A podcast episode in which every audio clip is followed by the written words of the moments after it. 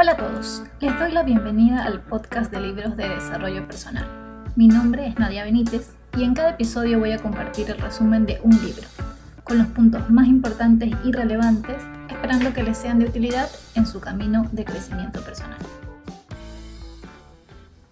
Muy buenas con todos, gracias por estar en un episodio más de este podcast. Estamos en el episodio número 17 y recuerden que pueden enviarme a través de mis redes sociales o a través del mail nadia sugerencias de libros que les gustaría que hiciera el resumen. Bien, el resumen de este episodio es del libro de Vishen Lakiani, un empresario de Malasia con ascendencia india.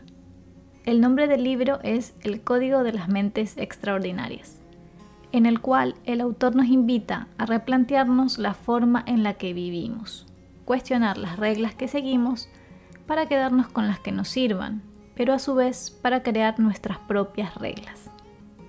Divide su libro en cuatro secciones. En la primera hace un análisis del mundo en el que vivimos, con sus creencias y patrones. En la segunda, que denomina como el despertar, nos invita a cuestionar las reglas sin sentido que nos ha impuesto la sociedad. En la tercera sección, busca transformar nuestro mundo interior, hackeando conceptos, de tal manera que podamos definir nosotros mismos qué es felicidad y cómo llegar a tener una vida plena. En la última sección nos explica el proceso correcto para plantearnos metas y cómo descubrir nuestra misión. Vishen es fundador de la empresa Mind Valley, que es hoy en día la plataforma online de crecimiento personal más grande del mundo. Pero Vishen no siempre fue exitoso. De hecho, fue despedido de Microsoft. Estuvo desempleado, perdió su residencia en Estados Unidos, es decir, la Green Card, y estuvo a punto de quebrar su compañía. Les cuento esto para que vean cómo, a pesar de estos momentos malos, pudo salir adelante cambiando de creencias, hackeando su mente e incluyendo nuevos hábitos en su vida. Entonces empecemos con el resumen. Todos vivimos inmersos en un mar de convicciones, ideas y costumbres, las cuales nos vienen dadas desde nuestro nacimiento y son determinadas por la cultura en la que crecemos y por la religión con la que nos crían. Si naciste en Paraguay, seguramente tus costumbres o creencias son muy distintas a una persona que nació en Japón. O quizás, sin irnos tan lejos, son distintas a una persona que nació en México. De todas estas costumbres, ideas o creencias, seguramente algunas nos traen alegría y regocijo, pero muchas otras son innecesarias y limitadoras, o incluso empobrecedoras. Aquí algunos ejemplos de las reglas de tu espacio cultural. Sacar buenas notas para poder conseguir un buen trabajo, trabajar en una buena compañía para lograr el éxito, ahorrar para una buena jubilación. Les comenté que Vishen tenía ascendencia india, ¿cierto? Por lo que sus padres lo educaron bajo la religión hindú. Por ende, él no podía comer carne de res y esta fue justamente la primera regla sin sentido, para él obviamente, que decidió cuestionar. Pero, ¿de dónde nacen todas estas reglas? Bueno, esto se remonta a nuestros ancestros, a los Homo sapiens, quienes fueron capaces de comunicar información compleja e importante y así lograron su supervivencia. Es decir, crearon el lenguaje. Este les permitía armar grupos de personas y compartir noticias sobre peligros y oportunidades, crear y enseñar formas de hacer y hábitos. El lenguaje permitió a la especie humana preservar conocimientos, transmitiéndolos de persona a persona, de padre a hijo, de generación en generación. Estas directrices en la vida, desarrolladas y transmitidas a través del lenguaje, evolucionaron más tarde para dar lugar a reglas que gobernarían las culturas. Y el problema surge cuando convertimos esas reglas en decretos sobre cómo debe ser nuestra vida y etiquetamos a la gente o los actos como buenos o malos si no siguen las reglas. Existe el mundo de la verdad absoluta y el mundo de la verdad relativa. La verdad absoluta es algo en lo que todos estamos de acuerdo, como por ejemplo que el agua moja, que el fuego quema o que las piedras son duras. El mundo de la verdad relativa es el mundo mental de las ideas, los constructos, los conceptos, los modelos, los mitos, los patrones y las reglas que se han desarrollado y transmitido de generación en generación. Se consideran como verdades relativas porque no son verdad para todos los seres humanos, sino solo para una cultura o una tribu en particular. Por ejemplo, las ideas sobre la educación, el amor, el matrimonio, la profesión. A este mundo el autor lo denomina como espacio cultural. El mundo de las verdades absolutas se basa en los hechos. El mundo del espacio cultural se basa en la opinión y la convención. De modo que, aunque se piense que existe solo en nuestra cabeza, es muy real. El problema radica en que a veces tomamos estas verdades relativas como absolutas, por el simple hecho de vivir sin pensar de actuar sin pensar. Y lo peligroso es que muchas de esas reglas ya son caducas y nos llevan a la infelicidad. Así que, si bien el cambio empieza por cuestionar las reglas aceptadas del espacio cultural, el primer paso es identificar cuáles son las reglas restrictivas que te están reteniendo o bloqueando. Entonces, vamos a entender cómo hemos adoptado estas reglas sin sentido. Existen cinco maneras de adoptar reglas sin sentido. La primera es a través del adoctrinamiento en la infancia. De niños, debido a nuestro cerebro maleable, somos más receptivos a adoptar cualquier regla que nuestra cultura decrete. Por lo tanto, absorbemos aquellas que nos transmiten y actuamos en el mundo basándonos en esas convicciones y podemos vivir con ellas hasta el día de nuestra muerte. Segundo, figuras de autoridad. A través de aquellos hombres y mujeres de nuestro entorno que contemplamos como figuras de autoridad. Generalmente personas de las que de algún modo dependemos. Entre estas personas se encuentran nuestros padres, familiares, cuidadores, profesores, amigos y sacerdotes. Tercero, la necesidad de pertenencia. Tenemos tendencia a adoptar reglas sin sentido porque deseamos encajar. Nuestros antepasados formaron tribus porque era más seguro que seguir solos. Por lo tanto, la supervivencia dependía de ser aceptado dentro de la tribu. En la actualidad puede que estés de acuerdo en ciertos puntos de vista que tiene un grupo, sea religioso, político, sea un club o un equipo. Si es así, entonces será más probable que empieces a aceptar otras ideas del grupo aunque contradigan los hechos y la ciencia. Entonces, puedes asumir las creencias de tu tribu, pero no tienes que adoptar todas sus ideas, especialmente si van en contra de la ciencia, no son de ayuda o no son verdad. La cuarta, debido a la prueba social, es decir, cuando adoptamos reglas porque alguien dice la típica frase, es que todo el mundo lo hace. Es como si tratáramos de ahorrarnos el esfuerzo de valorar nosotros mismos la verdad. Y quinto, a través de nuestras inseguridades internas. ¿Alguna vez, a partir de algo que han hecho otros, has creado significados en tu cabeza en relación con su actitud o los sentimientos hacia ti? Esa es la máquina creadora de significados en acción. Un ejemplo puede ser en el plano amoroso. Si de repente, luego de una cita, la otra persona simplemente desaparece, entonces tu mente empieza a cuestionar aquello que cree hiciste mal y por ende a echarte la culpa de que la otra persona dejara de llamar. La máquina creadora de significados que tenemos en la cabeza está fabricando constantemente significados en torno a los acontecimientos de la vida, especialmente cuando estos tienen que ver con personas de las que esperamos amor o atención. Y ahora voy a nombrar rápidamente cuatro reglas sin sentido que para el autor merece la pena cuestionar.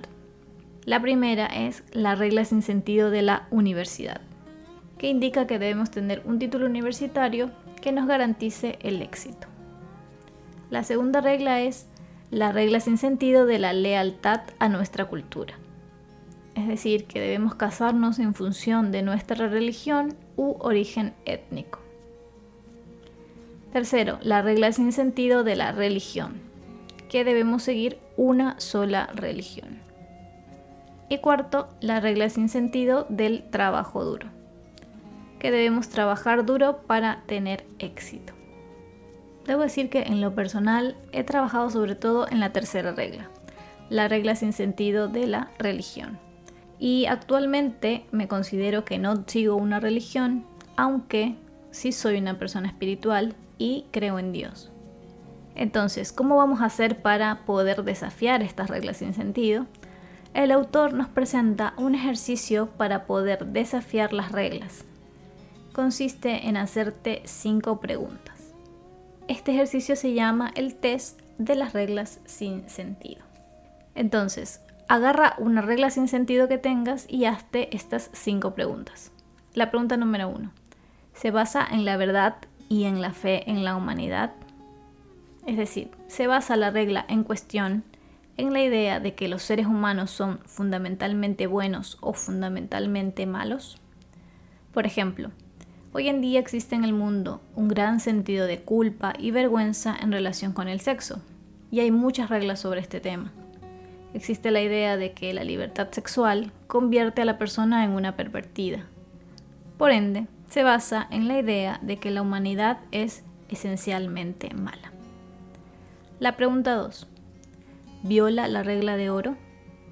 La regla de oro dice que trates a los demás como te gustaría que los demás te trataran a ti. La pregunta número 3. ¿La tumé de la cultura o de la religión? Pregúntate si es una regla o una creencia en la que la mayoría de los seres humanos no creen al nacer. Eso quiere decir que la estás tomando de tu cultura o de tu religión. Y si te molesta, simplemente no tienes por qué seguirla. La pregunta número 4. ¿Se basa en una elección racional o la adquirí por contagio?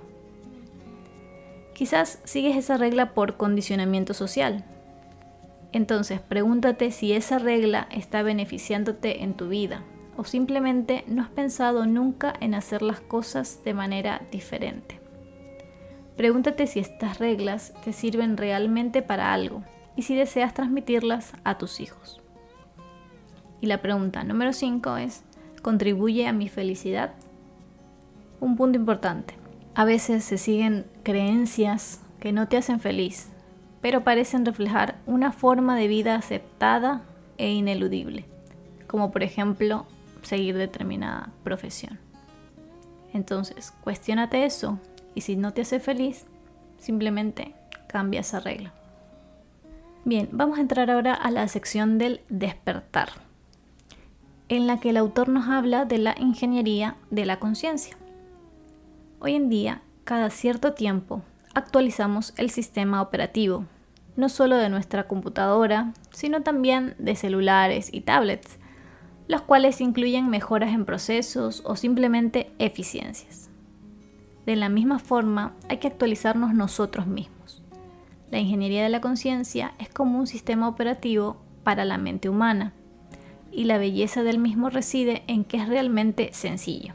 Todo se reduce a dos puntos. El primero son tus modelos de realidad, es decir, tu hardware. Tus modelos de realidad son tus creencias sobre el mundo. Algunas de ellas son enfermizas, empobrecedoras, que nos frenan en nuestro desarrollo personal. Lo importante es darse cuenta de que independientemente de cuáles sean esas creencias, se han hecho realidad porque actuamos y pensamos de acuerdo con ellas. Como hemos visto en libros anteriores, aquello en lo que creo es lo que se materializa. Si cambio la creencia, entonces mi realidad va a ser diferente. Entonces, si una vieja creencia ya no te sirve, tienes todo el derecho del mundo a deshacerte de ella. Cambia tus modelos aceptados de realidad. No. Cambia tus modelos aceptados de realidad y se producirán en tu mundo cambios muy llamativos. No tienes que seguir creyendo y viendo el mundo a través del cristal instalado en tu interior cuando eras joven. Y dos, tus sistemas de vivir, que sería tu software. Tus hábitos o sistemas de vivir son el modo en el que aplicas tus modelos de realidad. Son tus actividades y hábitos diarios. Por ejemplo, cómo comes, sobre la base de tus ideas acerca de la nutrición, cómo trabajas, en función del tipo de trabajo y de carrera profesional que consideras aceptables, y cómo es tu relación con el dinero, sobre la base de tus ideas en torno a la facilidad de ganar dinero o la culpabilidad o el orgullo por tener mucho. El truco está en identificar qué sistemas estás ejecutando y en hacer suficientes autoverificaciones para identificar rápidamente aquello que requiere una actualización. Una vez que hayas comprendido el enfoque de la ingeniería de la conciencia, podrás contemplarte a ti mismo como un sistema operativo perfectamente ajustado para instalar nuevo hardware, modelos de realidad o nuevas aplicaciones, sistemas de vivir, cuando sea necesario. No desarrolles apego por los que tienes porque sabes que siempre se están descubriendo otros nuevos y mejores. El autor nos propone un ejercicio para identificar las áreas clave de la vida en la que podemos aplicar la ingeniería de la conciencia. Para esto propone el ejercicio de las 12 áreas de equilibrio. el ejercicio consiste en que le asignes una calificación a cada área que te voy a presentar a continuación en una escala del 1 al 10, siendo 1 muy débil y 10 extraordinario. Las áreas son relaciones amorosas, es la puntuación que le das a tu felicidad en el estado actual de tu relación, sea que estés soltero, enamorado, en una relación o que solo te guste alguien. La segunda área son las amistades. Es la valoración de la fortaleza de la red de apoyo que te respalda. Piensa si cuentas con al menos 5 personas que te apoyan y que te gusta tener cerca. La siguiente área son las aventuras. ¿Cuánto tiempo tienes para viajar, vivir experiencias nuevas y hacer cosas que te abran a nuevas emociones? La siguiente área es el entorno. Se trata de la calidad de tu hogar, tu auto, tu trabajo y en general de los espacios donde transcurres tu tiempo. El siguiente es la salud y tu forma física. ¿Cómo puntuarías tu salud dada tu edad y tu estado de forma física? Siguiente área, la vida intelectual cuánto y a qué velocidad estás aprendiendo y creciendo intelectualmente. La siguiente área es tus habilidades. ¿A qué ritmo estás mejorando las habilidades que posees que te hacen único y que te ayudan a construir una trayectoria de éxito? Siguiente área, vida espiritual. ¿Cuánto tiempo destinas a ejercicios espirituales, de meditación o contemplación que promueven la sensación de paz, conexión y equilibrio? Siguiente área, la profesión.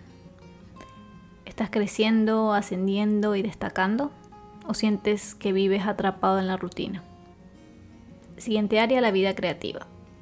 ¿Pintas, escribes, tocas algún instrumento musical o participas en alguna otra actividad que te ayude a canalizar tu creatividad? Penúltima área, la vida familiar. ¿Te gusta llegar a casa y reunirte con tu familia después de un duro día de trabajo? Y la última, la vida en la comunidad. ¿Contribuyes, aportas algo o desempeñas algún papel en la comunidad en la que vives? Entonces con esta evaluación puedes identificar cuál es o son las áreas en las que has puntuado más bajo y en las que deberías empezar a trabajar en tu viaje hacia lo extraordinario. Bueno, vamos a hablar ahora primero sobre el hardware, es decir, los modelos de realidad. Los modelos de realidad que se mencionaron anteriormente pueden ser tanto internos como externos. Internos son aquellas creencias sobre nosotros mismos y nuestra vida. Por lo cual, para poder actualizarlos, el autor nos presenta dos ejercicios para realizar diariamente. El primero es el ejercicio de la gratitud. Pensar entre 3 a 5 cosas del día por las que te sientas agradecido. Puede ser algo muy sencillo como un día soleado o algo más grande como haber cerrado un negocio importante. El segundo ejercicio se llama ¿Qué me gusta de mí? y consiste en pensar entre 3 a 5 cosas que te gustan de ti. Puede ser una cualidad o una acción del día por la que te sientas orgulloso. Todos los días durante apenas unos minutos toma conciencia de lo genial que eres. Ahora, para cambiar los modelos de realidad externos, examina tus 12 áreas de equilibrio. Define qué modelo tienes para cada área. Escribe todas las creencias que tengas en relación a ellas. Te voy a mencionar tres áreas con algunas preguntas para que tengas como idea y puedas empezar a reflexionar sobre ellas. En el área de amistades, ¿crees que tus amigos obtienen más de ti que lo que dan? ¿Crees que hacer amigos es fácil o difícil? En el área de la salud y forma física, ¿cómo definirías el concepto de salud física? ¿Cómo definirías una alimentación saludable? En el área de vida espiritual, ¿en qué tipo de valores espirituales crees? Una vez que identifiques los modelos de realidad para esas áreas de tu vida, escoge una, aquella que quieres redefinir, aquella para la cual quieres crear un nuevo modelo de realidad. Y vas a utilizar entonces la siguiente técnica que nos da el autor. Esta técnica es instantánea y se aplica para deshacerte de tus modelos negativos de realidad. Y consiste solamente en hacerte las siguientes preguntas. Pregunta número 1. ¿Es mi modelo de realidad una verdad absoluta o relativa? Si tienes un modelo no validado científicamente, o si ese modelo es una verdad relativa para la mayor parte de la humanidad, siéntete libre para cambiarlo. Y la pregunta número 2 es, ¿Significa esto realmente lo que creo que significa? Consiste en desactivar la máquina mental creadora de significados. Ante una situación que dispare la máquina, hay que repreguntarse. ¿Es esto realmente cierto? ¿Estoy seguro al 100% de que esto es lo que realmente está pasando? Al hacer esto de forma constante, con el tiempo, dejarás de añadir significado a los acontecimientos y por ende a crear nuevos modelos de realidad no favorecedores. Bien, ahora vamos a pasar a hablar sobre el software, es decir, tus sistemas de vida y cómo actualizarlos. Si recordamos los sistemas operativos de Windows de hace unos 20 años atrás, seguro vienen a nuestra mente Windows 95 o Windows 98, pasando por Windows XP, Windows Vista, Windows 8 hasta Windows 10. Bueno, no sé si este será el último o no, pero a lo que queremos llegar es a que el software se actualiza constantemente. No utilizamos uno de hace 20 años, ni hace 10 años, incluso ni de hace 3 años, porque siempre surgen incluso actualizaciones a las versiones más actuales. Entonces, debemos pensar en nuestros sistemas de vida de la misma forma se deben actualizar regularmente. Por ejemplo, en la parte de salud vemos como hoy en día una parte de la población que intenta dejar a un lado los alimentos procesados y se inclinan por lo natural. Esto debido a estudios realizados que indican lo dañino que son para nuestro cuerpo. Así también vemos diferentes tipos de alimentación. Pues bien, toda esta amplia variedad de información debe ser procesada por ti para realizar tus actualizaciones respectivas. A continuación te presento el método de tres pasos que utiliza el autor para actualizar sus sistemas. Primero es el proceso de descubrimiento. Esto se da a partir de nueva información que te llega, sea por medio de un libro, una conferencia, un curso, navegando por internet o a través de un podcast de resúmenes de libros de desarrollo personal. Sin embargo, el autor indica que cada uno debe darse el tiempo de buscar nuevos métodos. A veces nos dejamos llevar por el hacer, hacer, hacer, hacer, y no nos detenemos a revisar. Hay que darse el tiempo para pensar en cómo lo estamos haciendo y en por qué lo estamos haciendo. Solo así trataremos de descubrir nuevas formas de hacer. El segundo paso es tu tasa de actualización. Esto se refiere a la frecuencia con la que actualizas tus sistemas. Hubo una época en la que Windows lo hacía cada año a año y medio. Hoy sin embargo vemos cómo las actualizaciones, sean de apps de teléfono o de la computadora, llegan mucho más regularmente. Debemos establecer cierta frecuencia para actualizar nuestros sistemas de vida. Asigna una frecuencia para cada una de las 12 áreas de la vida. Tercero, los valores de referencia y medición. Para saber si un sistema es eficaz, hay que medirlo o evaluarlo. Para ello debes primero establecer valores de referencia, es decir, cuál es el nivel de rendimiento mínimo que debería tener tu sistema por debajo del cual no te permites bajar. El autor, por ejemplo, indica que uno de sus valores de referencia en cuanto a salud son los centímetros de su cintura. Si él sobrepasa ese número, significa que tiene que hacer ajustes en su sistema. Otro ejemplo para el área de amistades puede ser hacer al menos dos salidas al mes con un grupo de amigos. Como ven, los valores de referencia no son en absoluto nada complejos, responden a nuestras propias reglas, intereses particulares e ideas de cómo mantener una vida equilibrada y feliz. Cabe aclarar que los valores de referencia no son iguales que un objetivo, pues los valores de referencia son ese punto mínimo del cual no te permites bajar, mientras que un objetivo te impulsa a avanzar, a superarte. Es por ello que tus valores de referencia también pueden cambiar en el tiempo. Puedes revisarlos cada vez que decidas actualizar tu sistema. Ahora, piensa en las 12 áreas de la vida e identifica aquellas en las que quieres crear valores de referencia y determina esos valores de referencia. Algunos ejemplos más para que tengas ideas. Por ejemplo, el valor de referencia para mi cuenta bancaria es X. El valor de referencia para mi vida intelectual es leer X libros al mes. Mientras más concreto, más fácil será de poder evaluarlo y mantenerlo. Bien, ahora entramos a la parte de la reprogramación. Esta parte se enfoca en transformar tu mundo interior para poder vivir mejor el presente y también para tener una visión de futuro que te impulse hacia adelante. Y esto se realiza cuestionando y redefiniendo dos de los pilares más importantes de nuestra definición de éxito, la felicidad y las metas alcanzadas. Los ejercicios que el autor nos comparte en este punto son producto de su experiencia propia. Les había dicho ya que estuvo al borde de la quiebra, ¿cierto? Bueno, esto fue en el 2008 con su empresa actual, Mind Valley. Si bien empezó él solo con una web que vendía productos de meditación, con el tiempo llegó a tener 18 empleados y ventas por un cuarto de millón de dólares por mes.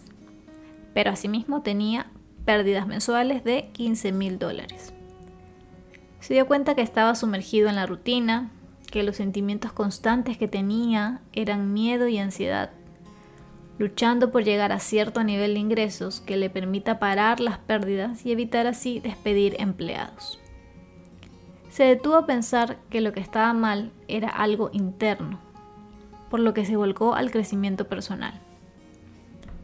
Entre las ideas más interesantes que él compartía y entendía a un nivel intelectual era la de que nuestras creencias modelan nuestro mundo, pero le era difícil ponerlo en práctica hasta que llegó su momento de iluminación.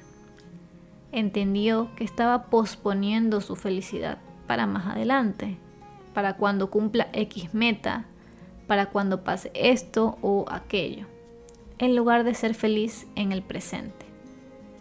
Por lo que decidió hacer un cambio de mentalidad. Siguió teniendo metas, pero esta vez no ató su felicidad al cumplimiento de esas metas. Lo que le ocurrió fue sorprendente. Su empresa se recuperó e incluso alcanzaban sus objetivos de venta mucho más rápido de lo que tenían en mente. el ser feliz aquí, en el ahora, y el tener una visión de futuro, el autor lo denomina como realidad doblegada. Veamos cada punto. Ser feliz en el aquí y ahora nos es difícil por dos razones. Porque situamos la felicidad fuera de nuestras posibilidades. Es decir, la depositamos en una casa, en una persona, en un bebé, o sea, en algo o en alguien externo. Y porque entras en la ansiedad de querer lograr X cosa para poder ser feliz. Y ese estado te lleva justamente a no ser feliz, a rendir menos y muy probablemente a que no te vaya bien. Si hablamos de la visión para el futuro, esto implica tener una meta, algo que nos motive a ir hacia adelante. Sin embargo, hay tres errores que cometemos hoy en día respecto a cuál es esa meta. El primer error es que confundimos las reglas sin sentido con metas. El segundo error es que solo visualizamos aquello que conocemos.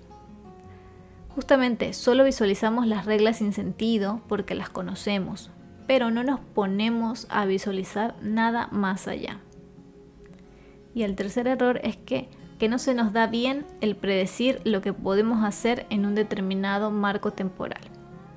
Tenemos tendencia a querer abarcar mucho más de lo que podemos hacer en el corto plazo y a su vez a no esperar mucho de nosotros en el largo plazo. El autor nos comparte su sistema para poder ser feliz aquí y ahora. Al seguir este sistema nos promete que veremos mejoras en nuestra calidad de vida, en el día a día. El sistema se compone de técnicas de meditación trascendental, técnicas de pensamiento consciente que hay que interiorizar. Este fue el sistema que utilizó en el 2008 cuando estuvo al borde de la quiebra. El sistema 1 es el poder de la gratitud. Hay beneficios científicamente comprobados sobre la gratitud como más energía, mayor actitud, menos depresión, menos ansiedad, entre otros. Debo decir que yo misma decidí implementar la gratitud en mi vida desde noviembre pasado y hoy lo tengo incorporado como parte de mi rutina. Y es un ejercicio muy poderoso para mí porque me ayuda a ver todo lo bueno que ya tengo hoy, sin que me afecte demasiado aquello que todavía no he conseguido. Más bien, ese sentimiento de gratitud me da como una esperanza renovada de que puedo alcanzar lo que me propongo. El autor indica que la ansiedad viene por pensar todo el tiempo en el futuro, pensando que cuando lleguemos allá es que seremos felices. Pero nos propone el ejercicio contrario, o como lo denomina él, la brecha inversa. Es decir, en lugar de juzgarnos por aquello que no tenemos o no conseguimos, simplemente darnos la vuelta y mirar todo el camino ya recorrido. Todo lo que sí hemos logrado implica valorar hacia atrás, todo desde el punto de partida.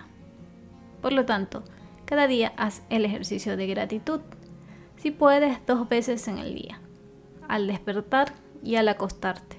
Piensa en cinco cosas por las que te sientes agradecido en tu vida personal y cinco de tu vida profesional. El siguiente sistema es el perdón.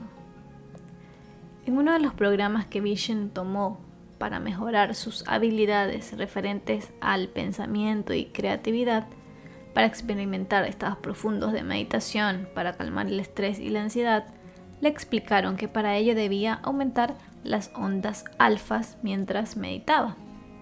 Lo que nadie le dijo es que mientras mantuviera rencor y odio, esto no iba a ocurrir y que por ende uno de los focos durante el programa era trabajar en el perdón.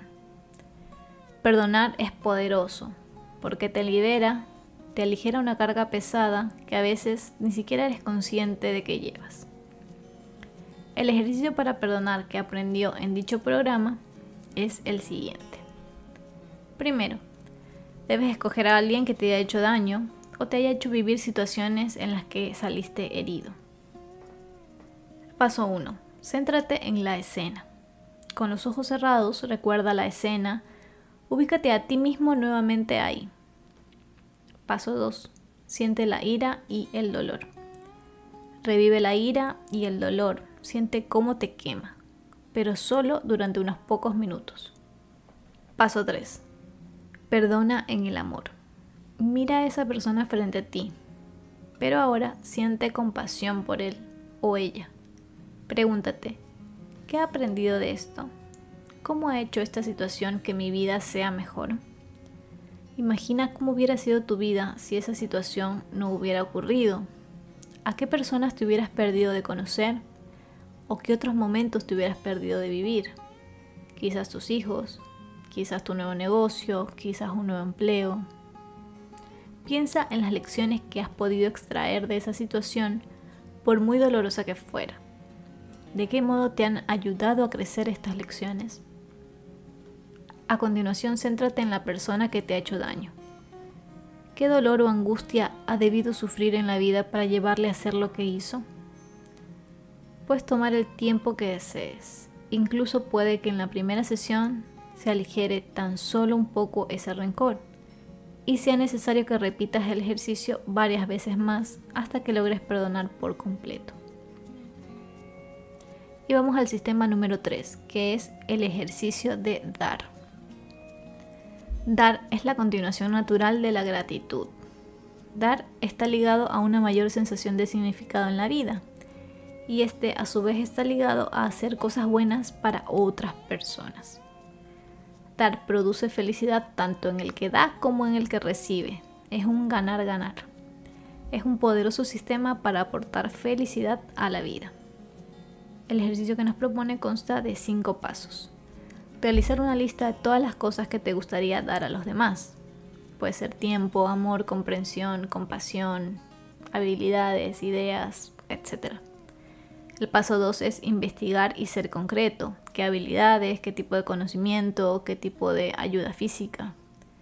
El paso 3 es pensar dónde podrías ayudar. En tu familia directa, en el trabajo, en tu vecindario, en tu ciudad. El paso 4 es seguir tu intuición. Revisa tu lista y marca los aspectos en los que sientes un arranque de emoción. Y el paso 5 es pasar a la acción. Ahora veamos la segunda parte de la reprogramación. Ya hablamos del presente, ahora toca hablar del futuro. Y para ello, se dijo que es necesario tener una visión o meta. Vision también considera como una regla sin sentido la forma en cómo hemos sido educados en torno a las metas. Indica que somos educados para fijarnos metas intermedias, que son un medio y no un fin y que siempre están alineadas con las reglas sin sentido de la sociedad. Por eso nos propone establecer metas finales, esas que el corazón decide seguir, que nos emocionan y nos inspiran. Las metas finales aportan felicidad por sí mismas y no se alcanzan por una recompensa material. Como dijo el autor Joe Vital, una buena meta debe asustarte un poco y emocionarte mucho. Cuando tu mente tiene una visión clara, sucede algo interesante. Tanto si la meta es una meta intermedia como si es una meta final, tu mente encontrará la manera de llevarte hasta ahí. ¿Cómo puedes identificar cuáles son metas intermedias? Bueno, las metas intermedias pueden encerrar un de manera que, es decir, son etapas hacia otra, forman parte de una secuencia, como por ejemplo sacar buenas notas para poder conseguir un cupo en una buena universidad. Otra forma de identificarlas es que las metas intermedias tienen que ver a menudo con seguir reglas sin sentido. ¿Cómo identificar las metas finales? Bueno, las metas finales tienen que ver con seguir lo que te dicta el corazón. El tiempo vuela cuando las persigues. Tal vez tengas que trabajar duro hacia estas metas, pero sentirás que merece la pena y las metas finales son a menudo sensaciones, como ser feliz, estar enamorados, sentir amor en la vida o sentirse contento. Para poder identificar una meta final, el autor nos proporciona el ejercicio de las tres preguntas más importantes que te pueden ayudar. Y sí, al autor le encantan las preguntas, al parecer. La pregunta número uno es, ¿qué experiencias quieres tener? Para responder, piensa en lo siguiente. Si el tiempo y el dinero no fueran un obstáculo y no tuvieras que obtener el permiso de nadie, ¿qué tipo de experiencias buscaría tu alma? Para poner esto de forma más concreta, elige las cuatro primeras áreas de la vida y empieza a imaginar qué experiencias buscarías en el área de amistades o en el área de entorno o de aventuras o de relaciones amorosas. La pregunta 2. ¿Cómo quieres crecer? Para tener las experiencias anteriores, ¿cómo tengo que crecer? ¿Hacia qué clase de hombre o mujer tengo que evolucionar? Responde a esta pregunta para las cuatro siguientes áreas de la vida. Por ejemplo, en habilidades. Piensa, ¿qué habilidades te ayudarían a prosperar en tu trabajo? Si quisieras cambiar profesionalmente de trayectoria, ¿qué habilidades deberías adquirir para hacerlo? Haz lo mismo para salud y forma física, vida intelectual y vida espiritual. Y la pregunta 3 es, ¿cómo deseas contribuir? Si tengo las experiencias y he crecido de esta forma tan notable, entonces, ¿cómo puedo devolver al mundo todo lo que he recibido? Ahora, imagina lo que puedes dar en las siguientes cuatro áreas de la vida, es decir, profesión, vida creativa, vida familiar y vida en la comunidad. Por ejemplo, profesión. ¿Cuáles son tus visiones para tu profesión? ¿Qué te gustaría aportar en tu campo? Cuando empieces a plantearte tus metas finales, ten en cuenta estos consejos. Comienza por hacerlo sencillo. Hazlo en un papel y para cada categoría cronometra alrededor de 3 minutos. Y no lo pienses demasiado, confía en tu intuición para responder a estas preguntas. Recuerda la diferencia entre meta intermedia y meta final. La forma más rápida es centrarte en las sensaciones. ¿Qué sensaciones despierta una meta? Y como parte final, ten en cuenta que una buena meta final es algo sobre lo que tienes absoluto control. Ningún objeto o persona puede arrebatártela. Evita fijarte metas que dependan de otras personas o situaciones. Por ejemplo, puede ser normal que pensemos en la siguiente meta tener una relación cercana y de amor con mis hijos. Pero ¿qué pasa si los hijos se mudan lejos? O simplemente no requieren de tanta cercanía. Entonces no podríamos cumplir dicha meta. Por lo que una mejor meta final sería ser el mejor padre o la mejor madre que puedo ser, la cual sí está bajo nuestro completo control. Les dejo tres metas finales del autor donde van a poder ver claramente lo que significa que estén bajo nuestro control. Meta 1. Siempre estaré rodeado de amor. Meta 2. Siempre tendré las más hermosas e increíbles experiencias humanas. Meta 3. Siempre estaré aprendiendo y creciendo. Y para finalizar, los dejo con una de las leyes que el autor nos da en este libro. Las mentes extraordinarias crean una visión para su futuro, que es decididamente propia y que existe al margen de las expectativas del espacio cultural. Su visión se centra en metas finales, en conexión directa con su felicidad. Y con esto termino el libro. Sé que ha sido un libro largo, pero la verdad, a pesar de eso, siento que no le hago justicia a toda la información que hay en el libro, porque en realidad hay mucha información hay muchas historias del autor que me hubiera gustado compartir, pero por un tema de tiempo obviamente no lo puedo hacer, pero tiene una historia de vida muy interesante, ha conocido personas muy interesantes que le han ayudado en muchos aspectos y de las cuales pues obviamente aprendió y por lo tanto ha podido plasmar todo eso en este libro. Así que si tienen la oportunidad de poder leerlo completo, de poder tenerlo en su biblioteca, realmente se los recomiendo al 100%. Gracias por haber llegado hasta acá y nos vemos en el siguiente episodio. Bye. Gracias por escuchar el podcast. Si te gustó, no dudes en compartirlo en redes sociales para que llegue a más personas. Recuerda también que puedes visitar mi blog atravesandotulaberinto.com donde comparto más contenido sobre crecimiento personal.